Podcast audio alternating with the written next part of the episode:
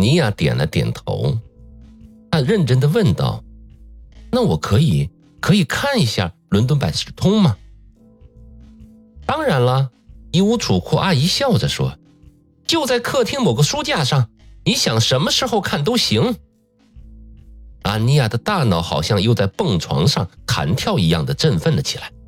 她点了点头，摸了摸眉毛，强迫自己不能再问问题。吃完午饭，义乌储库阿姨帮他找到了《伦敦百事通》，那是一本很奇怪的书，几百页都画着黄色的道路、绿色的斑点。每页的顶上还有数字线条和写着字母的方块。阿尼亚以前在教科书里看过这样的地图，但他不知道应该怎么用它找到星星猎手。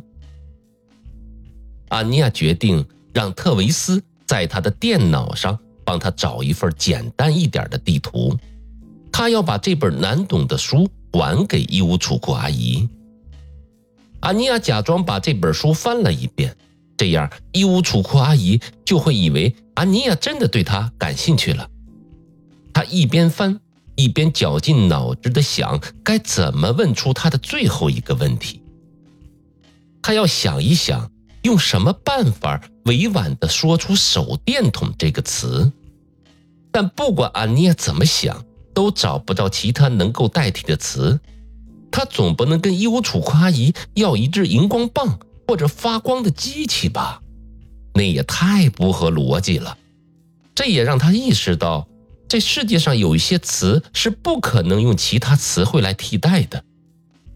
最后，在义乌储库阿姨教诺亚怎么像电视上的人一样让手关节咔咔作响的时候，他问道：“义乌储库阿姨。”能不能请你给我一只手电筒啊？义乌储库阿姨睁大了眼睛看着阿尼亚，手电筒？她问道。阿尼亚点了点头，他看得出来，义乌储库阿姨在认真的思考着什么。就在这个时候，安妮亚不自觉地说了一句谎话，她甚至不知道自己在说什么。只听她说道。我不喜欢在黑暗中睡觉，我要抱着手电筒睡。他能感到自己的脸越来越红。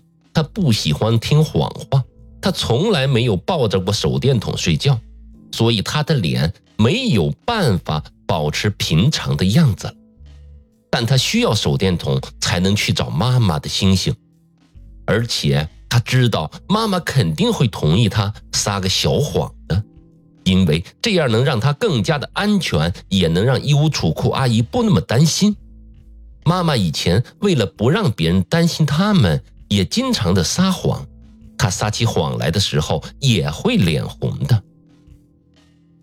义乌储库阿姨用手指搓了搓面颊，过了几秒钟说道：“啊，好吧，我想我们家肯定是有手电筒的，我看看能不能找出来给你呀，好吗？”安妮亚点了点头，继续假装自己在读《伦敦百事通》。他已经把自己想问的问题都问完了，不需要再假装侦探了。只要等小本和特维斯回来，他就会把自己的计划全部告诉他们，然后再跟他们借一辆自行车，还有一个头盔。他需要他们帮他离开这里，还要他们教他怎么看地图。但只要他在明天晚上之前完成所有的任务，他就能在截止时间之前阻止那帮帮妈妈的星星命名的比赛。可是三点四十分了，平常的这个时候，小本和特维斯应该都到家了，而今天呢，两个人都没回来。四点了，五点了，他们还是没有出现。阿尼亚想问问义乌储库阿姨他们怎么了？为什么这么晚还不回家？因为他很不喜欢别人应该在到家的时候不见踪影，这让他的胃非常的不舒服。终于在五点四十五分的时候，门被打开了，他听见了小本和特维斯朝走廊跑的脚步声。孩子们，先吃晚饭喽！衣物储库阿姨大喊道。他们两个人同时在厨房里冒了出来，身上的衣服和短裤全是泥巴。太棒了，是汉堡和薯片呀！小本说着，一屁股坐在餐椅上，伸手从桌子中间的大盘子里抓了一个汉堡包。你好，阿妮亚。你好，诺亚。小本张开大嘴，咬了几口汉堡包，整张嘴圆鼓鼓的，好像马上就要喷出来一样。诺亚搓了搓安妮亚的手臂，表示他也想要吃汉堡包。安妮亚朝他点了点头。哎，给苏菲留一点好吗？衣物储库阿姨说着，把一个装满了薯片的铁盘放在了他们的面前。他上完游泳课回来一定会饿肚子的。小本和特维斯点点头，一人又抓起了一个汉堡包，不用了三十秒钟的时间就全吃没了。小本像一只骆驼一样嚼着，用力地吞了一大块汉堡包，又抓起了一大把薯片塞进了嘴巴里。突然，他跳起来大喊道：“衣物储库阿姨，我我要去洗澡了。”好啊，一屋储库阿姨站在灶炉旁，大声地回应着。